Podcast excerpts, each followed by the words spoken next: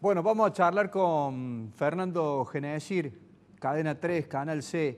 Eh, Fernando, ¿cómo te va? El gusto de escucharte y, poder charlar con vos. Ahí está, mira, impecable.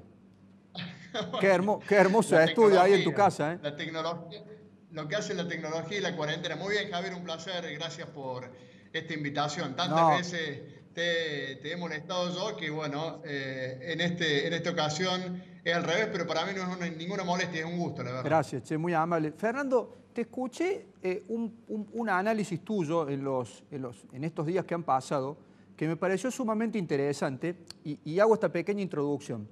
Estamos en un estado de hibernación eh, social, económica, digo, digo hibernación porque está todo como paralizado, con obviamente, y, y lo hemos planteado, esa dicotomía entre salud y economía, que, en Argentina también está bastante difícil de, distinguirlo porque obviamente preservado el tema salud, que es lo que a todos nos preocupa, la preocupación que sigue inmediata es cómo salir de este, de este estado de hibernación que yo le llamo.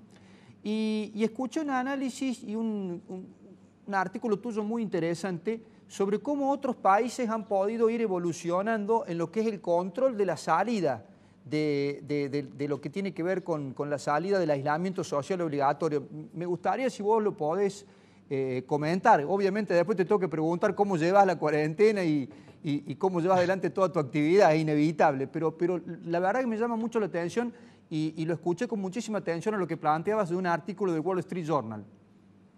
Sí, digamos, eh, a mí la verdad que me, es uno de los temas, hay muchos temas que derivan de la pandemia, ¿no? el derrumbe económico es uno de los temas. Eh, y el otro tema es, cómo los gobiernos van eligiendo medidas, acciones para salir de la cuarentena de a poco. Y es acá donde a mí me preocupa este, esta especie de intercambio de eh, seguridad por derechos que es un poco lo que plantean eh, dos periodistas del diario The Wall Street Journal que trabajaron desde Singapur y desde em, Corea del Sur eh, para mostrar lo que están haciendo esos países y otros. ¿A qué me refiero? Acá estamos quejándonos y me parece que con razón por el ciberpatrullaje que hace el gobierno. Allá hay muchos otros tipos de eh, patrullaje desde eh, tomar la fiebre de manera generalizada, no uno por uno, sino a varios pasajeros que se bajan de un tren en la capital de, Corea, en Seúl, hasta, eh, bueno, por ejemplo, montar eh, cercas virtuales donde hay cuarentena para hacer un control vía los teléfonos inteligentes, de manera que si alguien, por ejemplo yo en mi casa, salgo de mi casa, con mi teléfono, cosa que habitualmente hago, para ir hasta el supermercado, bueno, el Estado, el gobierno tiene montada esas cercas virtuales de manera que cuando yo salgo de mi casa, inmediatamente el gobierno se entera que yo estoy saliendo y me lo advierte a través de los teléfonos celulares. O sea, acá estamos planteando para que mm, se entienda y hacerlo de manera sintética, un antes y un después, como lo fue en su momento, un antes y un después de las Torres Gemelas en Nueva York en el 2001. El antes y el después ahora también nos va a marcar un antes y un después en materia de seguridad y en materia de derechos, que la verdad a mí me preocupa sobremanera. No veo mucha diferencia, eh, Javier, entre esta cuarentena y eh, un estado de sitio. No hay mucha diferencia, casi que un estado de, estado de sitio virtual. No estoy diciendo que estoy en contra de la cuarentena, lo que estoy diciendo es que hay que tener mucho cuidado con los derechos porque veo que con tal de salir de la cuarentena en muchos lugares del mundo empezamos a ceder derechos. Y me parece un tema preocupante, peligroso, esto del control de los estados, control del que muchas veces no se vuelve. Me da la sensación que, eh, lo que estás planteando y que, y que efectivamente en muchos lugares está sucediendo es como una especie de gran hermano mundial en donde empezás a tener eh, vigilancia, digamos, automática en absolutamente un montón de movimientos y que obviamente tendrán que ver con las futuras conductas sociales que cada uno pueda llevar adelante, pero, pero en, el, caso que vos planteas, en forma permanentemente monitoreada por los estados, bajo el argumento de la salud, ¿verdad? Y, y, esto, perdón, esto es transversal, esto alcanza a, estados autoritarios como puede ser eh, China, que va adelante con este tipo de tecnologías, eh, Rusia, que también está implementando sus, sus, controles, Israel, que utiliza sus servicios eh, que habitualmente utiliza para hacer inteligencia o para luchar contra el crimen o contra el terrorismo, bueno, ahora lo está utilizando al servicio de, la pandemia o del control de los ciudadanos para ver quién tiene eh, el virus y quién no y cómo evitar la propagación del virus. Eh, por eso digo, esto atraviesa a todo tipo de gobiernos, populistas, no populistas, de derecha, de izquierda, de centro, eh, democráticos, poco democráticos, y la verdad que es algo que me parece que hay, que, hay que ponerle mucha atención. También en Argentina, Javier, acá todavía no tenemos ese tipo de control vía celulares, donde el celular se te pone rojo o verde y en función del color vos podés pasar o no podés pasar.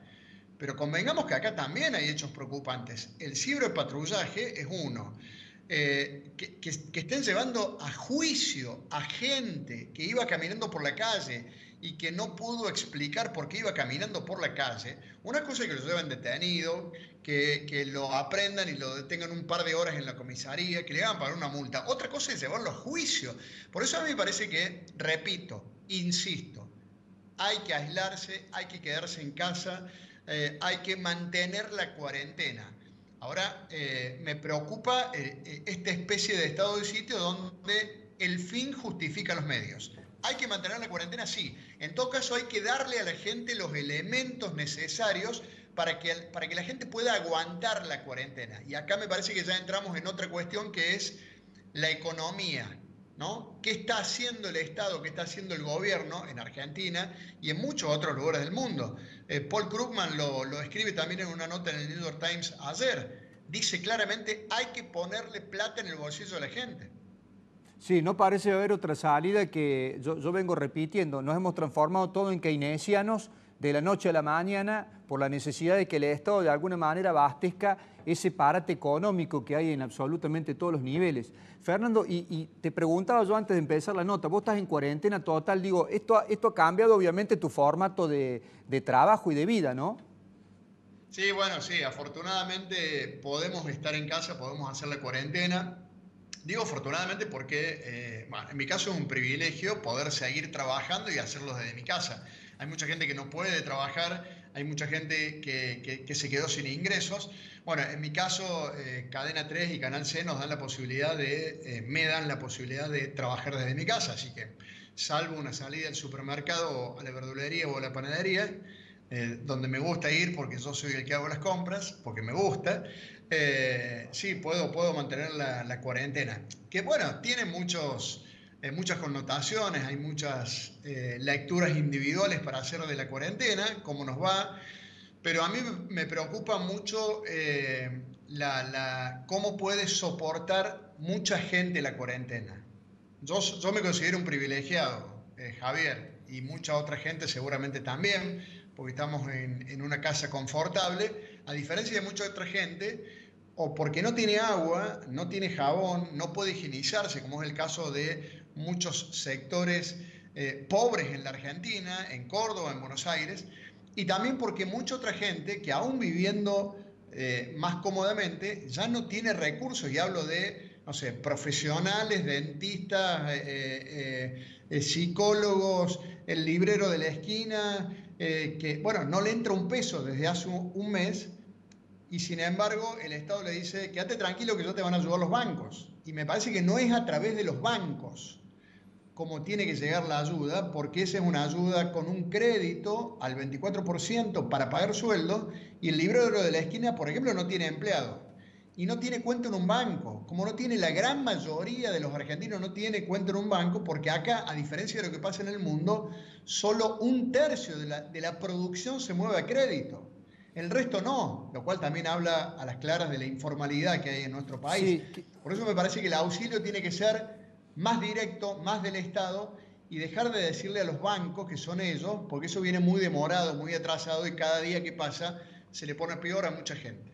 Sí, me parece, Fernando, que, eh, el punto es ese, ¿no? eh, esta, crisis ha desnudado muchísimo la, informalidad de lo que tiene Argentina. Digo, nosotros convivíamos en Argentina y hacíamos un relato en forma diaria de muchísimas problemáticas que teníamos, económicas, déficit fiscal, eh, la tarjeta de débito, no, no tengo el PIN, etcétera, etcétera, un montón de situaciones y que se han reflejado con absoluta crudeza eh, lo atrasados que estamos con respecto a, otros, a otros lugares del, planeta en ese sentido. Y me parece que, eh, obviamente, cuando vos veías a los abuelos yendo a cobrar porque la tarjeta no le había llegado, porque el PIN no estaba, vos veías con toda la crudeza lo que cuesta socialmente la informalidad de un país que durante muchísimos años no le brindó debida atención a eso. Sí, sí, la, informalidad por todos lados, desde esa imagen eh, horrible de los abuelos haciendo colas desesperados para cobrar el sueldo, eh, lo cual también demuestra que eh, nadie en el gobierno pensó, un gobierno que tiene entre sus funcionarios varios presidentes o expresidentes del Banco Central, ¿no? No está solamente el actual titular del BCRA, sino que también está Mercedes Marco del Pont, eh, está Alejandro Banoli, bueno, mucha gente que pudiendo darse cuenta que esto iba a ocurrir, bueno, no, no se dio cuenta. Pero volviendo, hay mucha informalidad, ese es un ejemplo. Eh, otro ejemplo es lo que estamos viendo con el tema de los bancos. Eh, y, yo insisto en que el, auxilio, la ayuda, eh, tiene que ser de manera más directa. Es cierto que también el gobierno rápidamente reaccionó. Ahora, por ejemplo, el IFE, el, ingreso familiar de 10 mil pesos, que en un principio era para los que categoría monotributos A y B, ahora también alcanza el C y D. yo ponía un ejemplo, el del taxista, Javier. Claro, es un caso directo. El taxista, sí. El taxista puede trabajar, pero no tiene clientes. Así es. No tiene pasajeros. Es una crisis de oferta también. Absolutamente.